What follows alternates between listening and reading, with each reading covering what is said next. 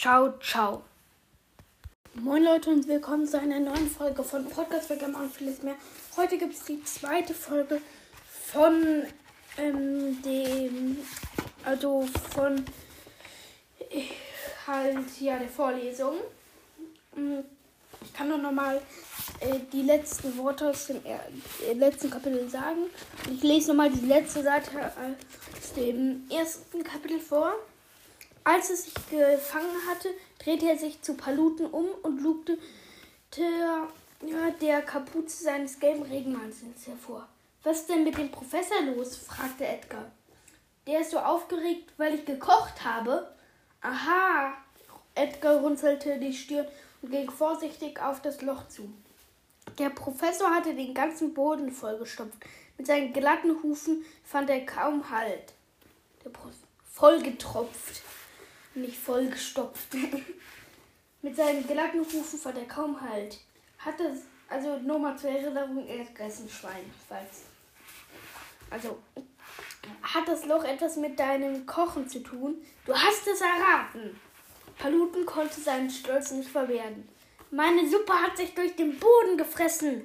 Dann fiel ihm etwas ein. Seine Schultern sackten herab. Du kannst sie leider nicht probieren. Sie ist mit dem Kessel verschwunden. Schade. Unglaublich betrachtete Edgar das ausgefranste Loch. Wirklich schade, stimmte er zu, aber er klang kein bisschen traurig. Professor Ente ähm, Professor Ente tauchte. Sie stand doch eine Weile um das Loch herum, dann tauchte der Professor atemlos und keuchend an der Tür auf.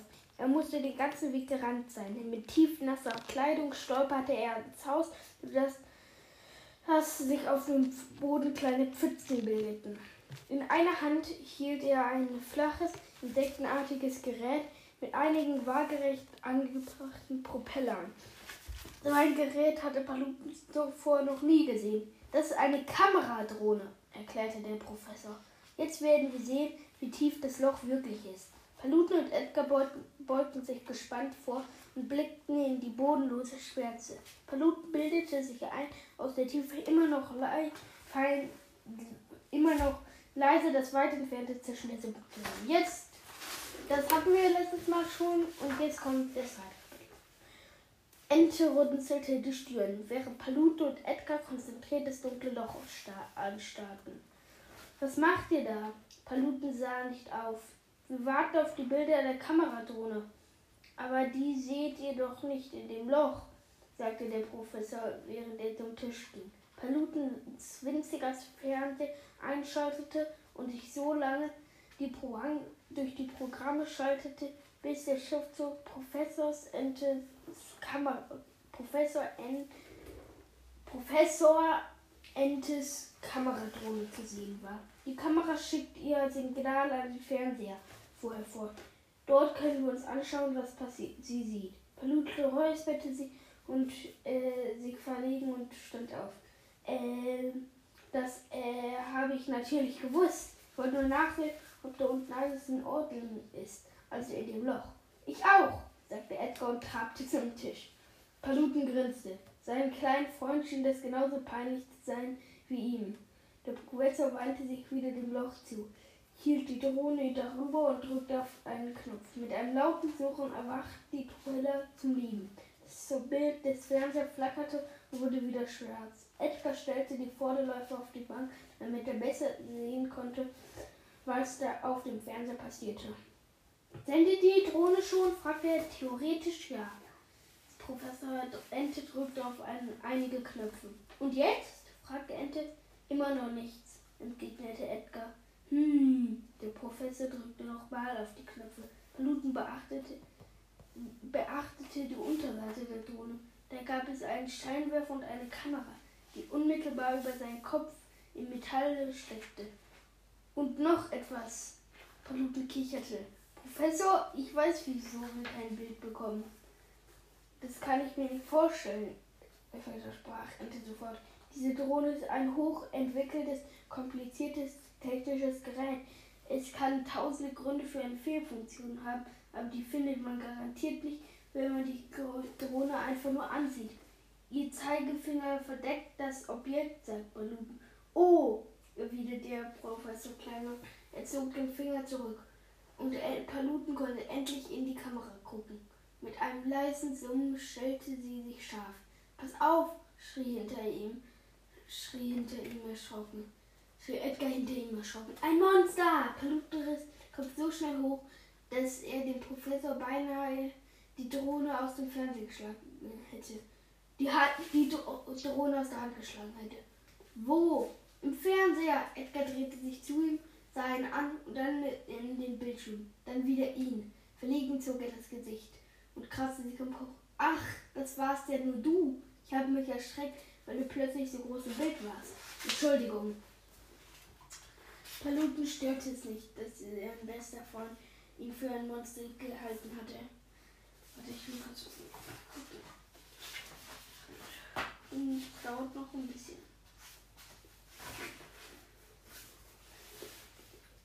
Ähm, Paluten störte es nicht, dass sein bester Freund ihn für ein Monster gehalten hatte. Er winkte ab. Ich finde es auch gruselig, mich selbst im Fernsehen zu sehen.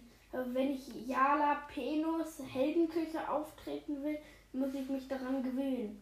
Edgar warf einen bezeichnenden Blick auf das zum, zum aufgefransten Loch. Aber erst solltest du vielleicht noch ein bisschen an einem Rezept arbeiten. Stimmt auch wieder. Seht ihr jetzt alles? schaltet der Professor sich wieder ein. Luton hockte sich neben Edgar. Auf dem Fernseher konnte er deutlich das Loch sehen. Ja, sagte er. Ente zog mit seiner freien Hand eine Fernbedienung aus dem, aus dem Laborkittel. Laborkittel. Äh, dann ließ er die Drohne einfach fallen. Wow!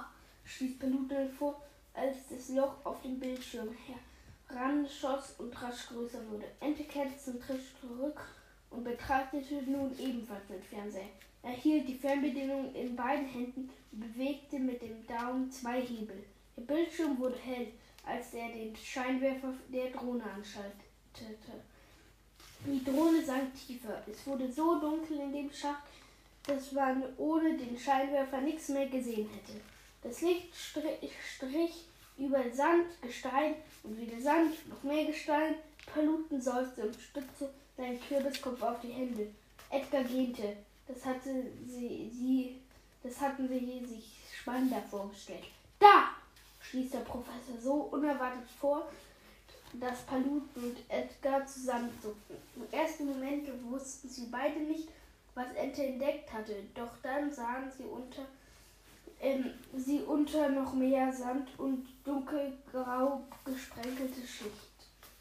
Das Grundstein? fragte Edgar, sein geringeltes Schwänzchen zuckte aufgeregt hin und her. Ente nickte. Die Suppe hat sich anscheinend ebenso hindurchgefressen wie durch den Rest des Bodens. Sein Blick glitt kurze Paluten. Was du auch immer da gekocht hast, erweist der Wissenschaft einen großen Dienst. Paluten grinste stolz. Professor Ente lobte ihn nicht oft. Meistens sagte er ihm nur, dass er etwas nicht anfassen sollte. Dann fiel ihm etwas ein.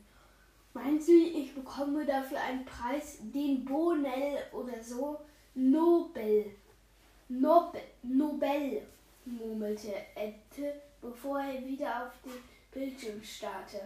Dort sah man nun das Loch inmitten des ausgefransten Grundsteins.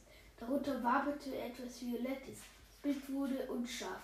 Verlugten Edgar und Professor beugten sich so weit, dass ihre Gesichter fast im Fernsehen berührten. Niemand sagte etwas. Was ist das? flüsterte Ente. Das verschwommene Violett füllt den ganzen Bildschirm aus. Die Drohne musste das Grundstein hinter sich gelassen haben und irgend und haben und hing irgendwo darunter. Haluden glaubte Umrisse in dem Wabern zu erkennen. Er konzentrierte sich so sehr darauf, dass seine Augen brannten. Können Sie die Kamera scharf stellen? fragte er den Professor. Ich versuche es. Die Umrisse äh, stellten sich langsam aus dem komischen Violett heraus. Ente wischte sich mit dem Huf über die Augen. Sind das irgendwel? Er brachte den Satz nicht zu Ende. Etwas Dunkles, schoss über den Bildschirm. Paluten, Edgar und Ente machten erschrockenen Satz zurück. Dabei stießen Schweine und Kürbiskopf gegen die Knie des stehenden Professors, der beinahe das Gleichgewicht verloren hätte. Er ruderte wild mit dem Arm, ließ die Fernbedienung fallen und klammerte sich an Edgars Regenmantel fest. Paluten landete auf dem Hintern. I, sagte er, als die Nässe des Stoffes durch seine Hose, er die Nässe des Stoffes Nässe durch den Stoff seiner Hose spürte. Es dauerte einen Moment, bis sich alle aufgerappelt hatten. Paluten warf einen Blick auf den Fernseher, aber der Bildschirm war schwarz. Was passiert? fragte er. Ente hob die Fernbedienung auf und drückte wenig darauf herum. Dann zuckte er mit den Schultern. Wir, kommen, wir bekommen kein Signal mehr von der Drohne, deutete der. Vermutlich lässt das Grundstück nicht durch. Edgar schob seine Kapuze mit dem Huf nach hinten. Die Drohne konnte aber auch zerstört worden sein. Wir haben noch diese großen Schatten gesehen. Das stimmt natürlich irgendwie. An Palutens Kopf entstand gerade eine Idee und die wollte er sich nicht kaputt reden lassen. Wir finden nur auf eine Weise heraus, was mit der Drohne passiert ist, verkündete er laut. Wir klettern darunter. Was? fragten Edgar und Ente gleichzeitig. Eine Expedition! Paluten gingen auf und ab. Meine Gedanken überschlugen sich. Wir drei sind perfekt dafür geeignet. Ich, der Abenteurer, der schlaue Professor und Edgar. Er hielt inne. Für Edgar hatte er sich noch gar keine Rolle überlegt. So schnell fiel ihm auch keine ein. Also äh, der Abenteurer, der Schlaue, der Schlaue und das Schwein. Das Schwein, wiederholte Edgar beleidigt. Also, ich weiß nicht recht, sagte nun auch Ente. Er wirkte nicht begeistert, obwohl Palut ihm gerade ein Kompliment gemacht hatte. Es wird ein tolles Abenteuer, stieß er hastig vor. Vielleicht sogar das tollste. Es war noch nie jemand. Lautes Krachen, gefolgt von klatschendem Gerappel, unterbrachen ihn. Paluten sich umdrehte, sah er, wie Edgar Junior mit gestrecktem Galopp durch die Tür donnerte. Er trug den gleichen Regenmantel wie sein Vater, nur ein paar Nummern kleiner. Die Kapuze flatterte hinter seinen Ohren im Wind. Regenwasser lief über die Borsten. Durch er strahlte. Wir spielen Verstecken, Papa, keuchte er atemlos. Verpetzt mich nicht! Im selben Moment weiteten sich seine Augen. Wow! Edgar Junior sah erschrocken auf, als er das Loch im Boden vor sich entdeckte. Und da geschah alles gleichzeitig. Junior stemmte alle vier Läufe gegen den Boden, aber seine Hufe fanden auf dem glitschigen Holz keinen Halt. Geisteswertig ließ er sich auf den Bauch fallen und streckte alle Viere von sich. Doch das brauchte nichts. Wie ein Eispacket schoss er rasend schnell auf das Loch zu. Edgar wollt, sprang auf und wollte losgaloppieren, aber auch seine Hufe fanden keinen Halt. Seine Beine bewegten sich zwar, aber er kam nicht von der Stelle. Junior! schrie er. Paluten machte sich ganz lang und streckte die Arme nach dem kleinen Schwein aus.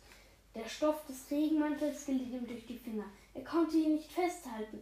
Auch Paluten sah hilflos zu, wie Edgar Junior auf das Loch zuschlitterte und darin verschwand. Ah! Juniors Stimme hallte von den Wänden des Loches wieder. Nur ein paar Sekunden später verstimmte sie. Es wurde still. Alle starrten entsetzt auf das Loch. Alles war so schnell gegangen, dass Palutens Hirn nicht verarbeiten konnte, was die Augen gesehen hatten. Junior? flüsterte Edgar neben ihn. Dann lauter Junior! Paluten packte ihn rasch am Gürtel seines Regenmanns. Er hatte Angst, dass Edgar versuchen würde, hinter seinem Sohn ins Loch zu springen. Zu Recht, denn sein kleiner Freund fuhr ihn an. Lass mich los, ich muss Junior retten. Aber nicht so. Paluten schüttelte den Kopf. Er wollte Edgar erklären, da ist er bereit, dass er zu breit für das Loch war. Aber da hob Ente die Hand. Psst, machte Palu, machte der Professor. Hört mal. Paluten legte den Kopf schräg und lauschte. Edgar stellte die Ohren auf. In dem Moment hörte nur den Regen und seinen eigenen pochenden Herzschlag. Moment, war noch ganz etwas ganz leise und weit entfernt. Tief unter ihnen eine dünne, ängstliche Stimme. Papa? Und jetzt kommt das nächste Mal, das war es jetzt eigentlich mit der Vorlesung. Das nächste Mal kommt Kapitel 3. Ja, und das würde ich doch sagen. Dann würde ich auch jetzt sagen,